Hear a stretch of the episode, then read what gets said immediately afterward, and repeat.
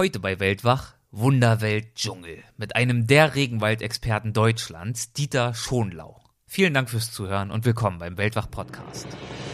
Gespräche mit Landeskennern und Abenteurern. Einblicke in faszinierende Orte. Aufregende Geschichten von unterwegs. Das ist der Weltwach Podcast mit Erik Lorenz.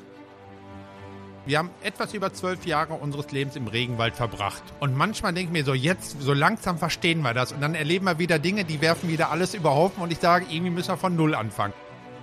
Die Lianen, die an den dicken Bäumen herabhängen, Nebelschwaden, die durch den Wald ziehen, fremdartige Geräusche. Borneos Regenwälder sind schon wirklich was ganz Einzigartiges und auch sehr Einnehmendes. Also man wird davon wirklich gefesselt in der heutigen Zeit noch mit jemandem zusammen zu sein, im Wald zu sein, der in und vom Wald lebt, also für mich ist es das größte Geschenk überhaupt.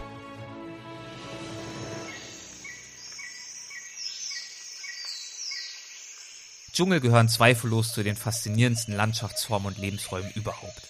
Sie strotzen vor Leben, vor beinahe grenzenloser Artenvielfalt, vor Eindrücken, die bei jedem Schritt auf einen einprasseln. Wer in diese Welt eintritt, der wird von ihr verschluckt. Und es ist diese Faszination, die Naturfotograf Dieter Schonlau seit Jahrzehnten immer wieder zurück in die Dschungel der Welt lockt. Er liebt es, die verborgene Welt hinter dem grünen Vorhang zu erkunden und in seinen Bildern zu porträtieren. Und darüber sprechen wir in dieser Folge des Weltwach-Podcasts, die wir im Großstadtdschungel aufgezeichnet haben, nämlich in einem Café in Köln. Viel Spaß! Hallo Dieter, willkommen zum Weltwach-Podcast. Schön, dass du dabei bist. Ja, ganz vielen Dank, dass ich dabei sein darf. Du bist innerhalb kürzester Zeit unser zweiter Konditor, denn kürzlich war Rüdiger Neberg ja schon bei uns und jetzt du. Du bist ja ursprünglich Konditor oder Bäcker. Genau. Wie ist es dazu gekommen, dass du von dieser Profession, ähnlich wie Rüdiger, ins äh, Fach des Reisenden und des Fotografierenden oder des Erzählenden gewechselt ist? Ich glaube, das hat jetzt wenig mit dem Konditorberuf zu tun. Das ist vielleicht einfach ein Schicksal. Ich schätze den Herrn Neberg sehr, ist einer meiner großen Idole, ein Mann, der das mit voller Leidenschaft nachgeht. Er war auch mal ein sehr guter Konditormeister, hatte ein top laufendes Café und auch eine Konditorei in Hamburg. Ich glaube 50 Mitarbeiter. 50 Mitarbeiter und die, die Kunden sind hinterher entflohen weil einfach, man hat über ihn berichtet, dass er natürlich auch Maden ist und das macht und das macht und das fanden wohl die Kunden nicht mehr ganz so gut und zudem wollte er seine Leidenschaft einfach mehr Zeit zufügen, genau wie ich das auch gemacht habe. Also als ich ein kleiner Junge war, deswegen an, da war ich so sechs, sieben Jahre alt, da fand ich immer Tarzan ganz toll. Hört sich jetzt so ein bisschen abgedroschen an, aber so war es nochmal.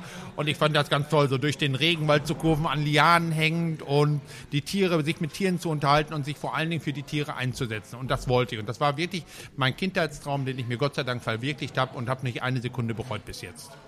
Und das Thema deiner Reisen, das sich durchzieht seit vielen Jahren, ist das Thema Dschungel.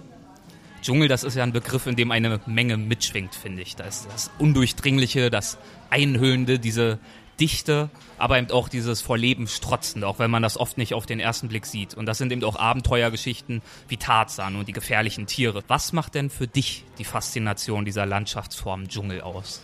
Also das erste Mal einen Regenwald betreten habe ich vor ungefähr 30 Jahren mit meiner jetzigen Frau Sandra zusammen. Und ich, ich habe mich da natürlich total drauf gefreut. Und wir haben eine wahnsinnige Geräuschekulisse gehört, aber wir haben die Verursacher nicht gefunden.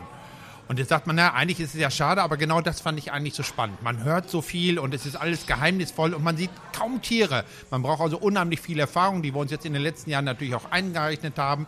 Aber das war damals für mich auf jeden Fall der Reiz. Also ich war da drinnen und wirklich nach ein paar Minuten hatte mich quasi der Regenwald gepackt, sag ich mal. Und wir wussten schon da ganz genau, wir werden noch viele, viele Jahre zusammen reisen und, und versuchen ein wenig den Regenwald auch zu verstehen, weil den versteht man erst nicht, weil es ja so irgendwie so ein, so ein grünes Durcheinander ist. Und gab es für dich so eine Art Schlüsselerlebnis, wo du das Gefühl hast, ja, jetzt habe ich so ein gewisses Verständnis für den Regenwald bekommen oder ich fange an, es zu entwickeln? Also das Verständnis, wir, wir haben etwas über zwölf Jahre unseres Lebens im Regenwald verbracht. Und wow. manchmal denke ich mir so, jetzt, so langsam verstehen wir das. Und dann erleben wir wieder Dinge, die werfen wieder alles über Haufen. Und ich sage, irgendwie müssen wir von Null anfangen. Aber das ist ja auch das Besondere. Es ist ja der artenreichste Landlebensraum unseres Planeten. Und ähm, es ist halt einfach schwierig, den zu verstehen. Es ist sehr, sehr komplex. Jedes Tier, jedes Lebewesen muss irgendwie eine Nische finden und manchmal sieht man Dinge, die hat man noch nie zuvor gesehen und die werden wir dann noch nie wiedersehen. So ist der Regenwald gibt uns jeden Tag etwas Neues. Schlüsselerlebnis für mich war definitiv einer unserer ersten Reisen, wo ich zum ersten Mal einen Orang-Utan sah mit einem Jungen zusammen und ich habe das gesehen und es sind ja unsere Nächstverwandten und ich habe die sofort in mein Herz reingeschlossen und ich wollte noch viel, viel mehr darüber erfahren und, und sehen und die in einer freien Wildbahn erleben. Das war mein Wunsch und ja, das ist uns Gott sei Dank schon einige Male, hat uns der Regenwald halt gegönnt und so einige seiner Geheimnisse preisgegeben. Und wie lange hat es gedauert und wie hat es sich auch vollzogen aus diesem anfänglichen Interesse und aus dieser vagen Faszination, bis sich da der Wunsch entwickelt hat, die Regenwälder ganz konkret zu deinem Thema zu machen. Man könnte ja fast sagen, zu deinem Lebensthema. Also natürlich war es ja ich sag mal vor 30 Jahren, ich war etwas über 20 Jahre alt, war es natürlich ein großes Abenteuer. man stellt sich das ja vor, durch so einen Regenwald kämpfen mit der Machete und Abenteuer leben, aber dem ist eigentlich gar nicht so. A, muss man sich da nicht durchkämpfen, weil durch, durch, die fehlenden, durch das fehlende Sonnenlicht gibt es so gut wie gar keinen Pflanzenbewuchs. Also es ist eher, so ein Regenwald sieht eher aufgeräumt aus. Also das hat natürlich auch damit was zu tun, dass wenn man diesen Regenwald ein wenig kennenlernt, und das haben wir, dann haben wir erfahren, wie alt diese Regenwälder sind.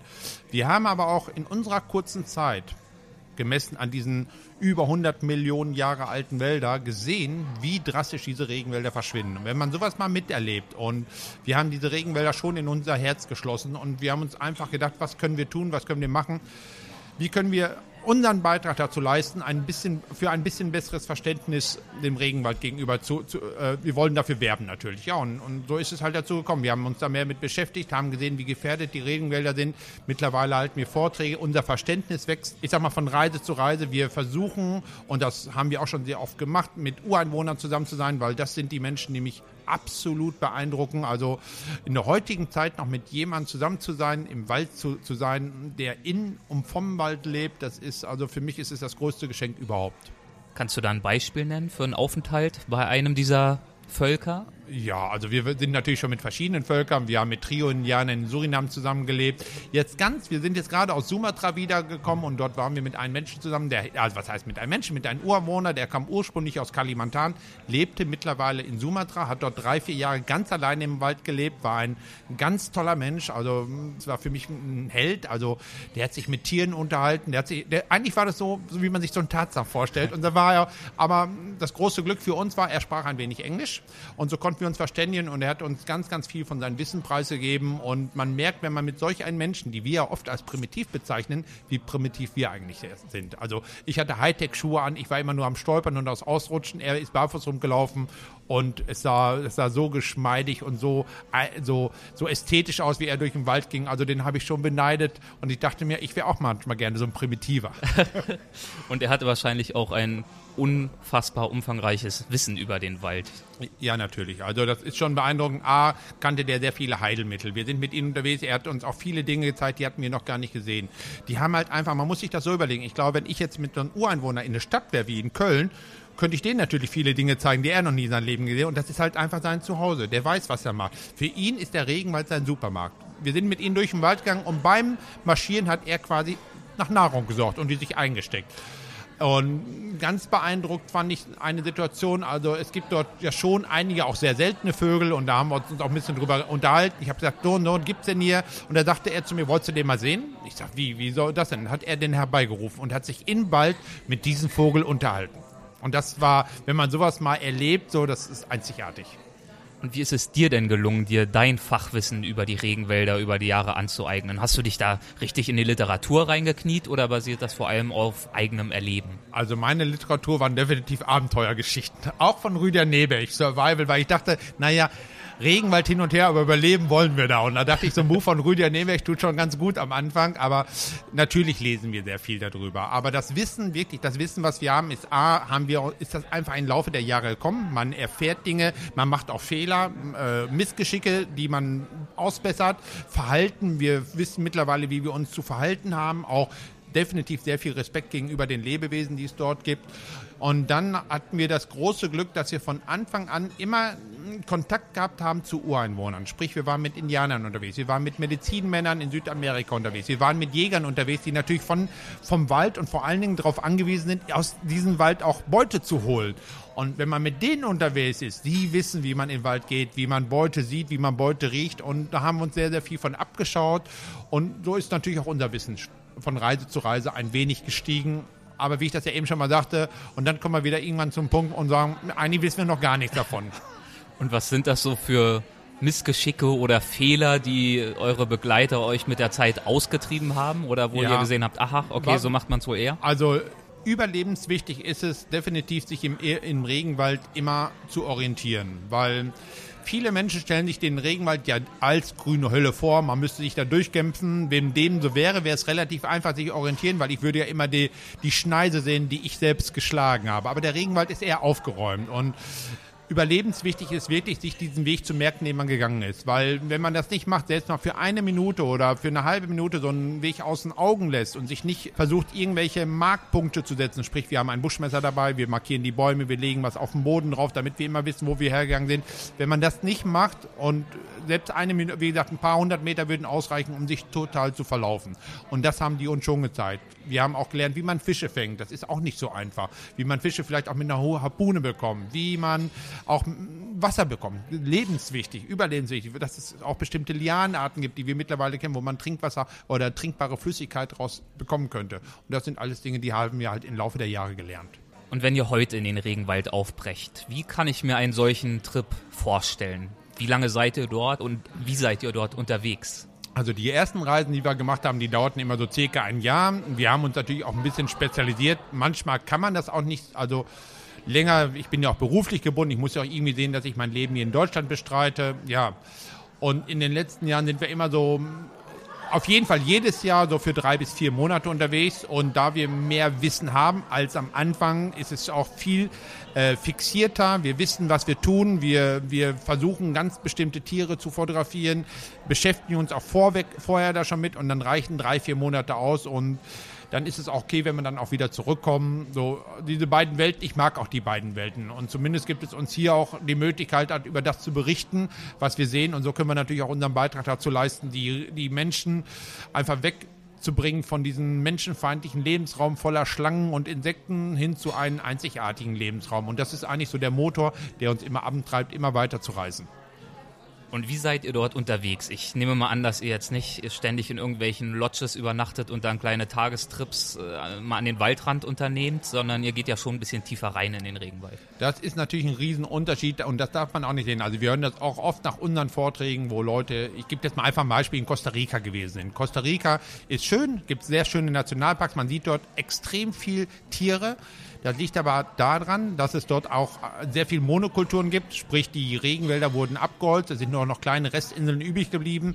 Durch diese restlichen Regenwälder zwängen sich so anderthalb bis zwei Millionen Touristen und die Tiere haben einfach keinen Bock mehr, sich zu verstecken. Ist man einen intakten Regenwald, ist das total anders. Also es kann wirklich passieren, dass wir einige Tage, einige Wochen manchmal unterwegs sind und ich habe nicht ein brauchbares Foto geschossen. Aber gerade das macht es für mich aus. Ich finde das total schön und sehe das dann eher sportlich und als Herausforderung fürs nächste, fürs nächste Mal Mal. Und ich bin jetzt auch nicht der versessene Naturfotograf, den es nur ums Foto geht, sondern ich, ich, ich liebe es wirklich in der Natur zu sein. Und das ist wirklich schön. Und dass ich dann hin und wieder mal das eine oder andere brauchbare Foto auch noch schießen kann, das, das ist dann auch schon der, der Preis dafür. Und wie kommst du an solche Fotos? Also wie bewegt ihr euch durch den Wald oder wie kampiert ihr dort, um die Gelegenheit zu haben, so nah an diese Tiere ranzukommen, die ja sehr scheu sind zum Teil auch? Ja, also gerade größere Tiere oder auch Säugetiere sind sehr, sehr scheu. Die sieht man, bekommt man fast gar nicht zu Gesicht im Regenwald. Wir sind, wir haben sogenannte Basecamps. Das heißt, dieses Basecamp steht in der, immer in der Nähe eines Flusses, weil wir müssen uns auf jeden Fall waschen. Körperliche Hygiene ist im Regenwald absolut wichtig. Zudem müssen wir was trinken. Und hin und wieder muss natürlich auch mal die Speisekarte ein bisschen variieren von, von irgendwelchen Katzenwälzen hin zu irgendwelchen anderen Fischarten. Das heißt, wir gehen dort selber unsere Fische fangen und von dort aus, von diesen Basecamps gehen wir halt in den Wald rein. Vor die ersten Tage sind wir fast immer ohne Kamera unterwegs Wir wollen den Wald einfach mal kennenlernen. Das ist ganz, ganz wichtig. Wir orientieren uns. Wenn wir den Wald kennengelernt haben, wir kennen die Wege, wir wissen, können uns ganz bestimmte Markpunkte haben wir uns, dann gehen wir mit der Kamera los.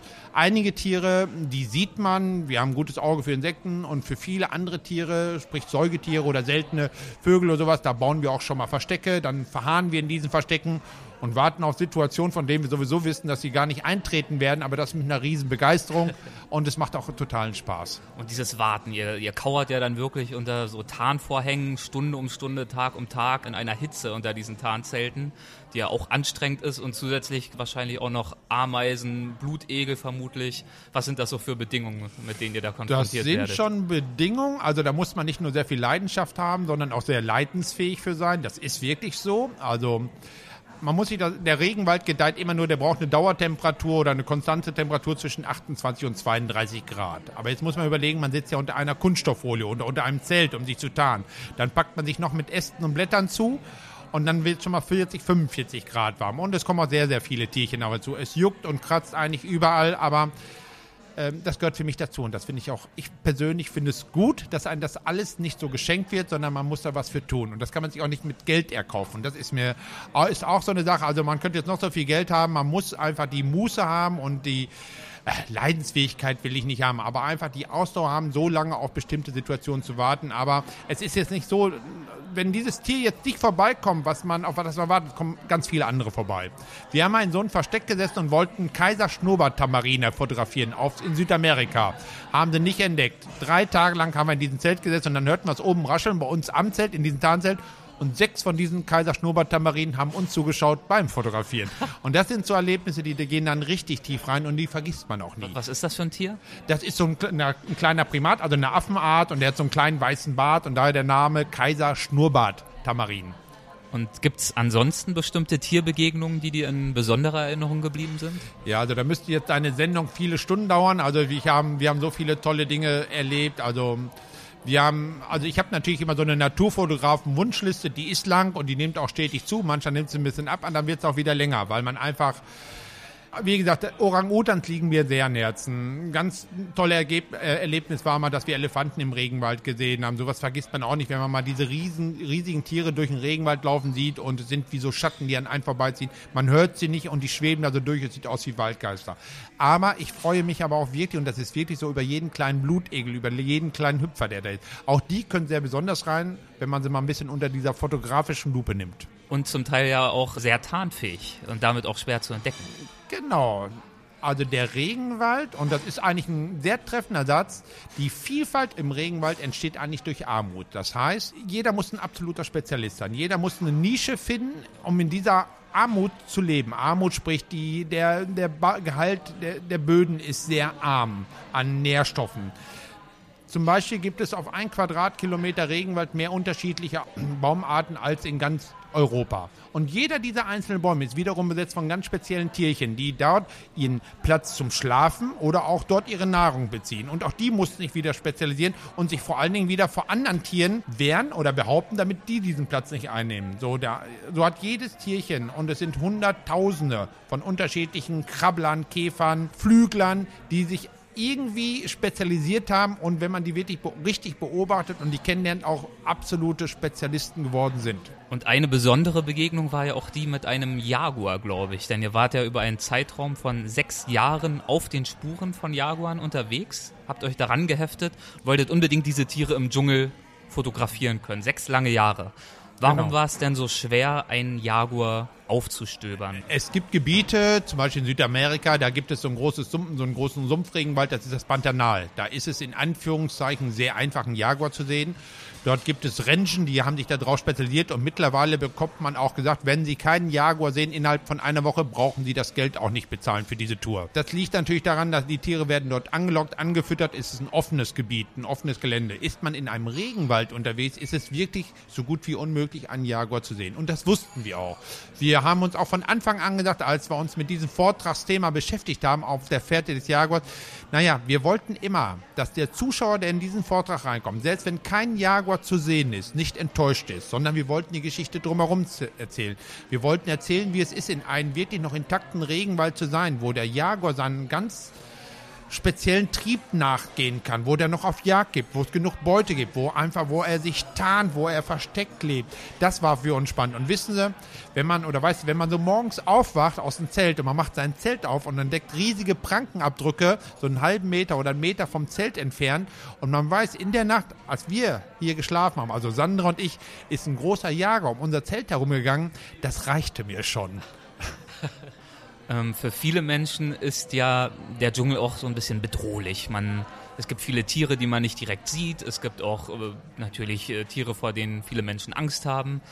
Wie ist denn der Dschungel zum Beispiel nachts? Fangen wir erstmal mit diesem Aspekt an. Was Nach verändert sich da? Wie fühlt es sich für dich an, nachts im Dschungel unterwegs zu sein? gerade nachts im Dschungel und das sage ich auch immer wieder meinen Zuschauern, wenn sie die Gelegenheit haben und sie sind mal in einem Tropenwald, verbringen sie dort mal eine Nacht. Diese Nacht, wenn man sich darauf einlässt, man darf nicht von vornherein so eine Phobie haben und Hilfe und da sind Insekten, ist absolut atemberaubend und fantastisch. Die Geräuschkulisse, die ist so mannigfaltig, äh, das, das kann man, es ist unbeschreibbar. Es riecht anders. Nachts riecht es eher süßlicher, weil die Pflanzen natürlich durch ihre Düfte werben und versuchen, nachtaktive Insekten, Bestäuber anzulocken. Tiere, man sieht oft im Schein der Taschenlampe reflektierende Augen, die einen anschauen, dann wieder verschwinden. Es ist wirklich spannend und abenteuerlich. Trotzdem muss ich dazu sagen, als wir unsere erste Nachtwanderung vor vielen Jahren gemacht haben, war die Nachtwanderung auch nach ein paar Minuten schon wieder zu Ende, weil wir auch ein bisschen Schiss hatten, auf Deutsch gesagt. Aber da haben wir uns dran gewöhnt und mittlerweile sind wir, wenn wir mehrere Monate unterwegs sind, auch mehrere Monate, fast jede Nacht im Regenwald unterwegs, weil man einfach ganz andere Tiere sieht. Und es ist wirklich beeindruckend. Nur man muss das sehr vorsichtig machen und auch man sollte vorher Erfahrung haben. Und ich kann nur jedem empfehlen, der jetzt diese Erfahrung nicht hat, möchte aber diese Erfahrung mal machen, dass man sich einen gut geschulten Guide mitnimmt, erstmal nur eine kleinere Wanderung macht, aber immer mit jemandem zusammen, der sich dort auch gönnt. Dann so ein Angstklischee sind natürlich Schlangen. Das ist ja auch ein Thema, was dir am Herzen liegt, wo du ja auch versuchst, äh, die Wahrnehmung, die uns durch die Medien vermittelt wurde, zurechtzurücken. Überhaupt werden, wird der Regenwald, wie du es ja schon mal sagtest, sehr, sehr menschenfeindlich dargestellt. Ist natürlich reißerisch. Es ist natürlich, also wir haben schon viele Nachfragen nach Interviews gehabt, wo man uns wirklich darstellen wollte als Tarzan und Jane, die sich von Würmern ernähren und dem ist nicht so. Und das ist eigentlich schade. Die, die, auch die Medien wollen einfach hören, wie dramatisch, wie schlimm. Also wir hätten, glaube ich, noch viel, viel oder einen größeren Erfolg, wenn wir davon erzählen würden, wie gefährlich das ist, dass riesige Schlangen auf uns lauern. Aber dem ist nicht so. Wir freuen uns darüber, wenn wir mal eine Schlange sehen. Das wird einfach, es ist natürlich dann nicht so, ein- so ein Mainstream. Es ist für den Zuschauer nicht so spannend, wenn wir darüber berichten, wie einzigartig, wie hellig sind. Es ist ja viel spannender, wenn man sagt, da war eine Schlange und die hätte mich beinahe gefressen. Aber das tun die nicht. Eines der Länder, äh, die du besonders intensiv bereist hast, ist Borneo. Und dazu hast du ja auch jetzt einen neuen Vortrag fertiggestellt, mit dem du wahrscheinlich in Zukunft auch noch öfter auftreten wirst. Erzähl doch mal ein bisschen von diesem Land. Was äh, fesselt dich daran so sehr? Also Borneo, insgesamt haben wir dort, ich, ich weiß es jetzt nicht auf Monat genau, so dreieinhalb Jahre verbracht, wenn man die ganzen Reisen zusammenrechnet. Und weißt du, wenn man sich Borneo, man stellt sich mal, ich sage jetzt mal einfach mal, man, man müsste mal die Augen schließen. Und jeder sollte sich mal so einen Regenwald da vorstellen. Mit geschlossenen Augen auf dem Bett liegen oder auf dem Sofa sitzen. Man stellt sich so vor, so die Lianen, die an den dicken Bäumen herappern, Nebelschwaden, die durch den Wald ziehen, fremdartige Geräusche. Man würde dann die Augen aufmachen und man wäre auf der Insel Borneo. Genauso ist es dort. Borneos Regenwälder sind schon wirklich was ganz Einzigartiges und auch sehr Einnehmendes. Also man wird davon wirklich gefesselt. Also uns hat diese Insel absolut gepackt. Kannst du ausdrücken, was an diesen Regenwäldern dort so besonders ist? Naja, man muss sich mal überlegen, es sind ja die ältesten Regenwälder, weil es dort keine ausgeprägte Eiszeit gegeben hat. In diesen Breitengraden Borneo, Sumatra, Malaysia. Und man geht dann so an Bäumen vorbei, wo nur die Wurzeln schon mal 12 Meter hoch sind. Und der Baum vielleicht, der dazugehörige, 80, 85 Meter hoch ist. Es sind wie riesige Kathedralen im Wald. Und man geht an diesen Bäumen vorbei, man schaut dran hoch und man fühlt sich so versetzt in das Lande Lilliput. Und das ist schon atemberaubend. Und fast an jeden dieser dicken Bäume bleibe ich stehen, schaue an den hoch und bin so ganz, ganz tief gerührt. Und das ist wirklich so. Was waren in Borneo Tierbegegnungen, die dich besonders begeistert haben? Ja, im, im Borneo, da, da, lebt schon, da leben schon wirklich skurrile Tiere. Viele Tiere, die man so kennt, dort gibt es zum Beispiel, jetzt ist es, die nennt man aber so Flugfrösche. Die fliegen nicht wirklich, sondern durch Haut, äh, äh, Hautlappen zwischen den Zähnen getragen, können die so je nach Absprunghöhe 10, 15 Meter durch den Regenwald sausen. Da gibt es fliegende Schlangen, die ähnlich, die einfach ihr, ihre Haut auseinandersperren und können dort 100 Meter durch den Luft gleiten und auch fliegen. Dort gibt es Flughörnchen, und das ist ja schon mal sehr skurril. Dann gibt es dort winkende Frösche, die dicht am Wasser leben. Die Frösche haben viel, und das Wasser macht viel zu viel Krach. Da ist die Evolution dazu rübergegangen oder auch die Frösche haben die Idee bekommen, das ganze Quark nützt nichts mehr. Mich hört eh keiner, ich winke noch dazu. Es gibt dort leuchtende Pilze die nachts aktive Insekten anlocken. Und natürlich gibt es dort die, ich sag mal so, so Tiere, die sind auch viel bekannt wie Nasenaffen, wie Orang-Utans, wie Elefanten. Es gibt dort sogar noch Nashörner. Und das ist schon einzigartig und das auf diesen kleinen Flecken Natur.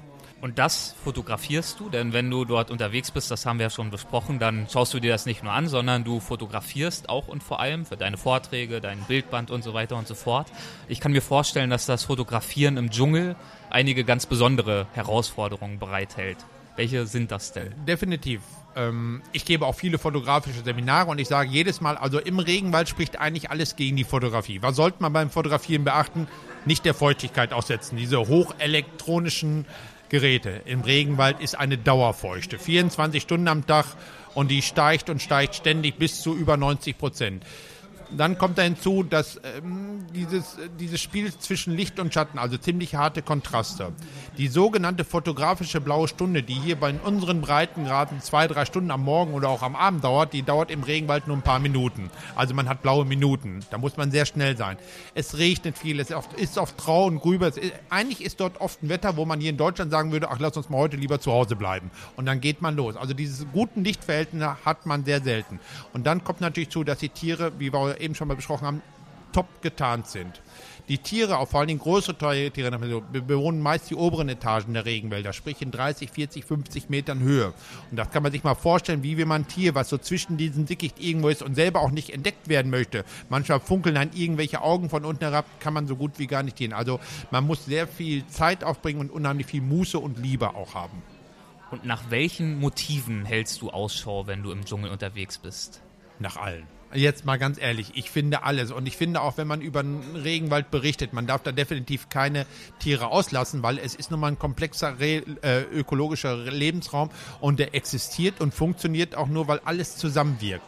Man kann jetzt nicht sagen, komm mir, das und das finde ich nicht toll oder das ist nicht in oder Spinnenbilder will eh keiner sehen. Aber auch diese Spinnen haben ja eine wichtige Funktion. Und wenn man sich damit beschäftigt und auch mal erkennt, wie einzigartig die wiederum sein können und uns auch schon zum Schmunzeln und zum Lachen und auch zum Nachdenken angeregt haben, kein bisschen Langeweile. Du hast zum Beispiel in deinem Vortrag von der Vogelschissspinne erzählt. Was hat es denn damit auf sich? Ja, ja, also diese Spinne, die sieht wirklich aus wie ein Vogelschiss, die nennt man auch wirklich so. Und die schwarz-weiß, also wie man sich so einen Vogelkot halt vorstellt, sitzt die so auf dem Blatt und versucht so natürlich, weil es gibt Schmetterlinge im Regenwald, diese Schmetterlinge brauchen natürlich Mineralien, die sehen so einen Vogelschiss dort unten und denken, wow, da sind Mineralien und schwuppdiwupp hat die Spinne sowas gepackt. Und es ist wirklich toll, das mal mit zu erleben oder zu beobachten. Was macht denn aus deiner Sicht ein gelungenes Naturfoto aus? Oder ein Landschaftsfoto, Tierfoto? Eins ist da ganz, ganz wichtig. Also ich mache auch, ich gebe auch Seminare und oft bringen meine Seminarteilnehmer auch Fotos mit. Sehr, sehr schöne Fotos hin und her und da geht es mir nie um die Technik. Ich schaue nie darauf, vielleicht auf den zweiten Blick, aber der erste Blick ist für mich gerade als Naturfotograf. Ich beobachte den Menschen, der mir dieses Bild zeigt. Und ich sage, erzähl mir was dazu. Und wenn ich dann Funkeln im Augen sehe und eine Begeisterung von diesem Moment, den er dort festgehalten hat, spüre, dann, dann ist das Foto sowieso schon mal gut. Das ist die Grundvoraussetzung. Also ein gutes Foto ist das, was dir auch selber gut gefällt. Mhm. Allerdings, wenn man es jetzt einen zweiten zeigt, der sieht oft diese Begeisterung nicht. Aber wenn ich dann das Funkel im Augen des Fotografen sehe und ich erkenne dann noch am Foto den Grund des Auslösens, also was den Fotografen dazu bewogen hat, diesen Auslöser oben zu drücken, diesen einzigartigen Moment, dann ist es ein gutes Naturfoto. Hast du denn so etwas wie ein Lieblingsmotiv? Ja, also dazu gehören schon Orang-Utans und Elefanten, aber ich liebe definitiv, also das hat man auch gesehen, also mein, die Vorträge, die ich halte, sind sehr, sehr viele Insekten drin und ich liebe Insekten, vor allen Dingen Gottesanbeterinnen. Und über all diese Motive, über diese Welten des Dschungels hast du vor einigen Jahren auch ein großes Buch gemacht, das ist bei National Geographic erschienen und es heißt Regenwälder leben im Dschungel. Was ist das für ein Buch? Was Regenwälder leben im Dschungel. Also zwischen diesen beiden Buchdeckeln ist definitiv ein großen Teil, da steckt ein großer Teil unseres Lebens drin. Wir haben an diesem Buch sehr viel Herzblut, versch- was ist ja nicht verschwendet, aber reingesteckt. Also ich habe das selber geschrieben, ich habe da über, ich bin jetzt kein begnadeter Schreiber und auch kein Schriftsteller, ich bin ja ein deutscher Bäckerbursche. Ich habe da sehr viel Liebe reingesteckt und was mir von Anfang an wichtig war, wir wollten keine Fremdwörter, keine englischen Namen, keine, La wir wollten, dass ein sechsjähriger Junge, der das liest oder Mädchen oder auch ein ältere Herrschaften von diesem Buch begeistert sind. Wir wollten kein wissenschaftliches oder populärwissenschaftliches Buch schreiben. Wir wollten ein Buch schreiben über den Regenwald, wie wir ihn kennengelernt haben, die Einzigartigkeit beschreiben und das große Wunder in ihm zu leben. Und ja, und da sind natürlich auch Fotografien drin, die uns zeigen, dass der Titel Leben im Dschungel hat was über unser Leben, also mit unser Leben zu tun, aber auch über das Leben der, der, der Tiere im Dschungel. Und jedes Mal, wenn, wenn wir gefragt werden nach unserem Buch, so auf dem Büchertisch, sage ich jedes Mal, und das mache ich nicht, um das zu verkaufen, ich sage, nehmen Sie bitte das Buch mit, äh, Sie werden es nicht bereuen, das ist schon einzigartig. Und wir hatten gestern einen Vortrag und da kam eine Kundin, die sagte uns, uns jetzt sich das Buch vor fünf Jahren gekauft und immer noch nimmt sie sich zu Hand und liest daraus und schaut sich die Bilder an. Und das erreicht man sehr selten mit einem Bildband. Oft wird es nach ein paar Mal des Anschauens irgendwo in der Ecke gelegt und keinen interessiert es mehr. Und was glaubst du, warum ist das bei diesem Buch anders? Warum ist da diese Wirkung? Ich glaube, weil man auch beim Lesen oder auch bei den Bildern die Faszination erkennt und vor allen Dingen auch unsere Begeisterung für die Regenwälder. Das hat jetzt nicht ein Wissenschaftler geschrieben, der sich die Bilder eingekauft hat, sondern es kommt alles aus, sozusagen aus einem Guss. Und ich glaube, und ich habe auch oft die Bestätigung schon bekommen, dass das der Leser, der sich das durchliest, der sich das Bild anschaut, auch spürt. Und man spürt es auch bei deinen Vorträgen, wie gesagt, bei denen man ja auch einige dieser Bilder erleben kann, natürlich immer wieder aktualisiert. Was möchtest du denn den Zuschauern deiner Vorträge vermitteln? Ich möchte Ihnen vermitteln, wie einzigartig dieser Lebensraum ist. Und dafür sind wir auch immer wieder unterwegs. Das ist der Motor, der uns antreibt, wie ich das eben schon mal sagte. Und mir ist es ganz, ganz wichtig, nicht reißerisch zu sein. Und das ist natürlich in der heutigen Zeit gar nicht mal so einfach, weil mittlerweile haben viele Referenten, die ähnliche Vorträge halten, hätten vielleicht mehr Erfolg, wenn sie sagen, mit Skischuhen durch den Regenwald. Aber das machen wir alles nicht. Wir wollen auch vor allen Dingen weg von diesem Dschungelcamp und von all diesem Blödsinn, wie er im Fernsehen dargestellt wird. Und mittlerweile funktioniert das auch sehr gut. Wir haben wirklich viele Zuschauer. Wir haben oft Standing Ovation. Die Leute sind wirklich, wirklich, und das kann ich wirklich sagen, richtig begeistert. Die kommen oft mit Tränen raus. Sie fragen uns, sie möchten uns mal gerne in den Arm nehmen und einmal drücken und bedanken sich für diesen tollen Nachmittag, für den tollen Abend, den wir ihnen beschert haben. Und das ist für mich ein Zeugnis dafür, dass wir einfach mehr ausgelöst haben, als jetzt nur ein schönes Naturfoto. Wir haben den Menschen unsere Liebe, unsere Begeisterung mitgegeben. Jetzt halten wir keine typischen Reisevorträge, sondern wir lassen die Leben, äh, die unsere Zuschauer teilhaben an unserem Leben. Wir versuchen ehrlich und authentisch zu sein, auch wenn wir wissen, dass man damit nicht ganz so viel Erfolg hat, als wenn wir das reißerisch erzählt hätten und von irgendwelchen wilden Schlangen und Krokodilen und wir wären gerade mal mit dem Leben davongekommen, Gott sei Dank wieder heil in Deutschland angekommen. Weil so ist es nicht. Wir freuen uns jedes wissen und das seid den Zuschauern jedes Mal, die uns auch fragen oder vorher wissen, ich verbringe doch keine 12, 13 Jahre meines Lebens in irgendeinem Lebensraum, der mir nicht gefällt. Ich bin da total begeistert von. Oder wo und du dich ständig bedroht fühlst. oder wo ich mich ständig bedroht fühle. Da würde ich nicht hinfahren, wenn ich mich bedroht fühle. Ich fühle mich nicht bedroht. Dort gibt es Regeln, die man einhalten muss. Ich betrete einen fremden Lebensraum, mit dem habe ich mich beschäftigt. Wir sind sehr vorsichtig, sehr behutsam. Wir versuchen, möglichst wenig von uns zu hinterlassen, vielleicht ein paar Spurspuren.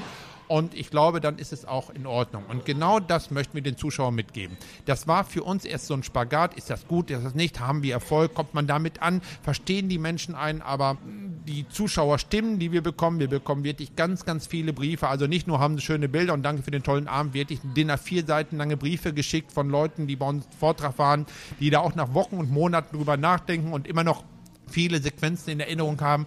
Und dann ist es das, wie ich es eben schon mal sagte, dann, dann weiß ich auch ganz genau, man liegt da richtig mit. Man muss, man muss nicht immer nur auf, ich sag mal auf Deutsch auf die Kacke hauen, um Erfolg zu haben. Ich glaube, die Leute spüren einfach, dass wir ehrlich sind, dass es so ist. Und wir erzählen auch darüber, auch über Missgeschicke oder Dinge, die uns nicht gelungen sind. Und ich glaube, das kommt viel ehrlicher und authentischer rüber, als wenn man genau das andere machen würde. Auch, auch wenn es nicht Mainstream ist, was wir jetzt gerade so machen. Und ihr verzichtet eben nicht nur auf das Reißerische, sondern im Gegenteil, ja, man begleitet euch bei euren Erfahrungen, aber es geht auch regelrecht ins Fachliche. Also man lernt wirklich was über Käfer, über irgendwelche Krabbeltiere oder Schmetterlinge oder Kreaturen, die in ihrer Vielfalt absolut beeindruckend sind, die aber ansonsten gerne mal übersehen werden in derartigen Vorträgen oder Büchern. Genau. A ist es natürlich sehr, sehr schwierig, auch für Fotografen diese kleinen Lebewesen einzufangen, weil das, da gehört schon ziemlich viel zu, diese Tiere mit einem Fotoapparat, das es ist ja oft diese Makrofotografie, die zu beherrschen. Die meisten Models, die man dann so entdeckt im Regenwald, die sind sehr ungeduldig, die sind auch nach ein paar Sekunden wieder weg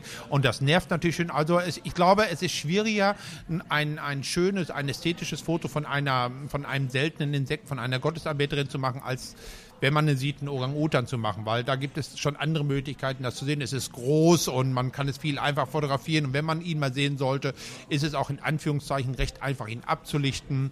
Alles klar, dann würden wir jetzt zum Abschluss zu den Halbsätzen kommen. Das ist eine Kategorie, die haben wir immer dabei. Das okay. heißt, ich gebe einen Halbsatz vor und du beendest ihn so, wie auch immer es dir gerade in den Sinn kommt. Das kann ganz knapp oder auch etwas ausführlicher okay. sein.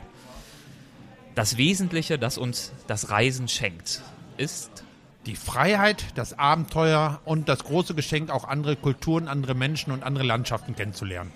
Eine Reise ist für mich in Anführungszeichen gelungen, wenn wenn ich wiederkomme mit unglaublichen Eindrücken, die lang anhaltend bei mir im Kopf hängen bleiben. Wenn sich durch meine Arbeit ein Leser oder Zuschauer inspiriert fühlt, auch Regenwälder zu erkunden, würde ich ihm raten, würde ich ihm raten, sich darüber zu informieren. Ich würde ihn raten, in einen Nationalpark hineinzugehen. Ich würde ihn raten, vor Ort sich einen geeigneten Führer, der wirklich Ortskenntnis hat, zu nehmen und nicht alleine durch den Regenwald zu laufen.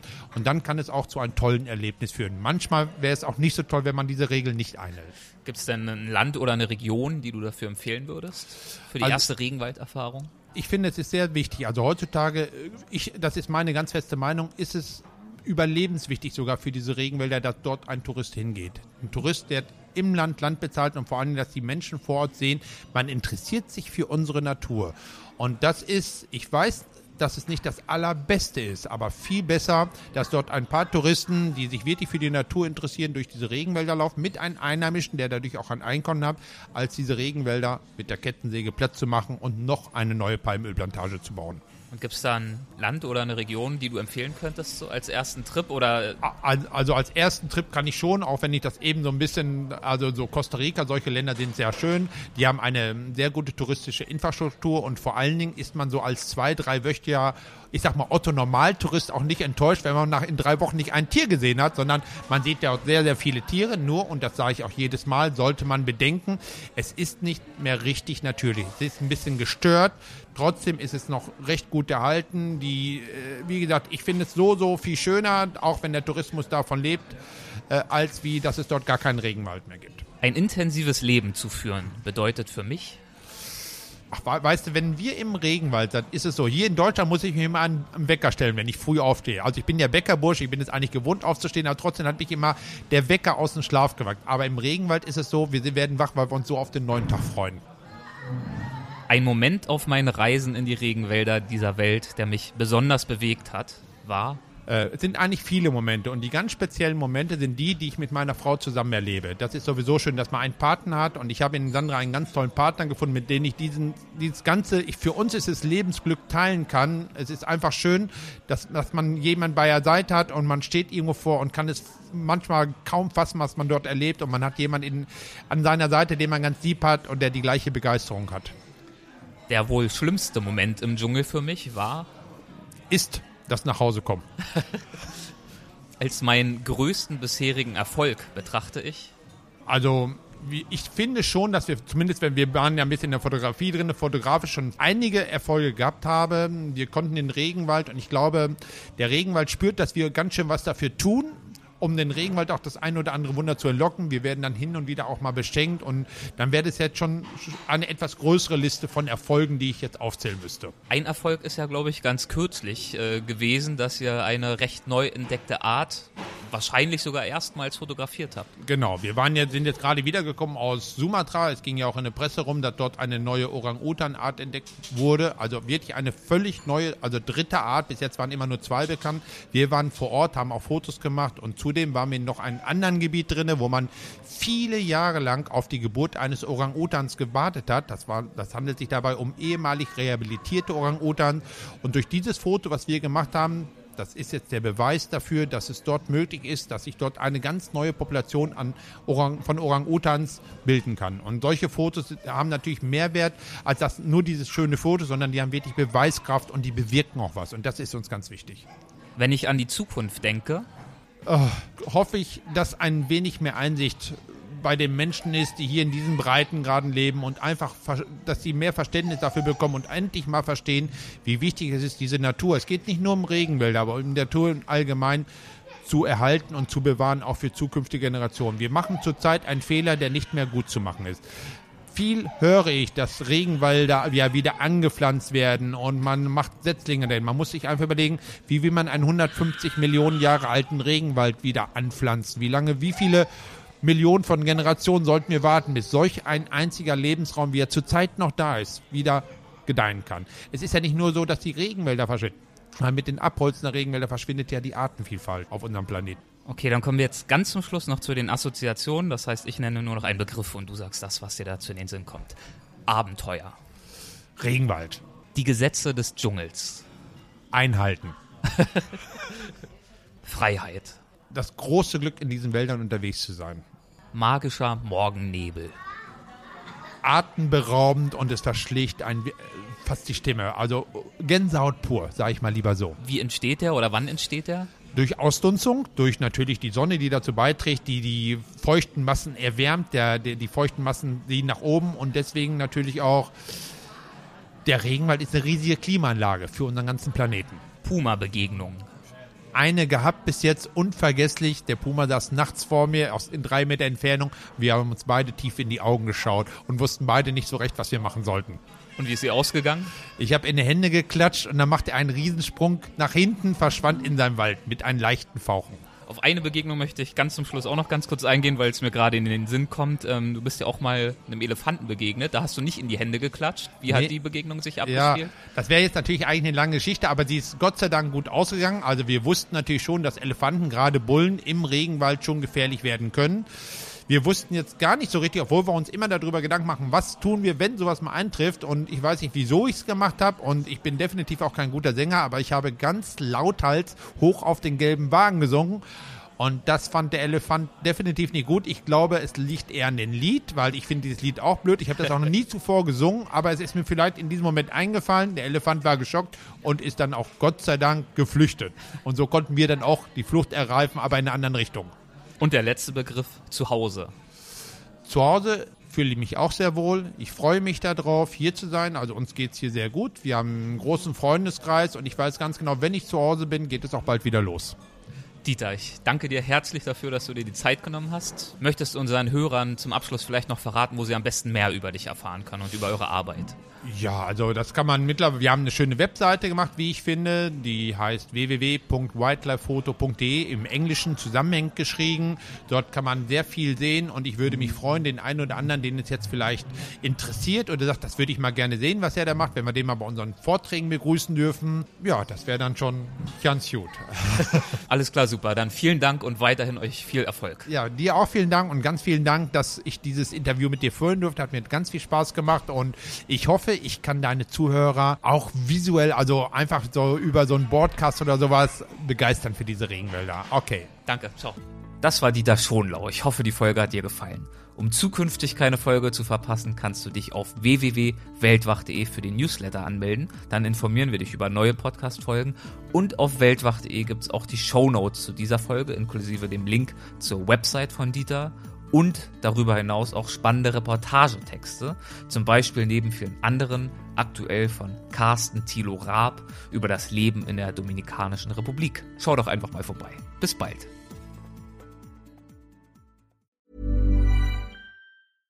Ever catch yourself eating the same flavorless dinner three days in a row? Dreaming of something better? Well, HelloFresh is your guilt-free dream come true, baby. It's me, Kiki Palmer. Let's wake up those taste buds with hot, juicy pecan crusted chicken or garlic butter shrimp scampi. Mm. Hello Fresh. Stop dreaming of all the delicious possibilities and dig in at HelloFresh.com. Let's get this dinner party started. Even when we're on a budget, we still deserve nice things. Quince is a place to scoop up stunning high end goods for 50 to 80% less than similar brands. They have buttery soft cashmere sweaters starting at $50, luxurious Italian leather bags, and so much more. Plus, Quince only works with factories that use safe, ethical, and responsible manufacturing. Get the high-end goods you'll love without the high price tag with Quince. Go to quince.com/style for free shipping and 365-day returns.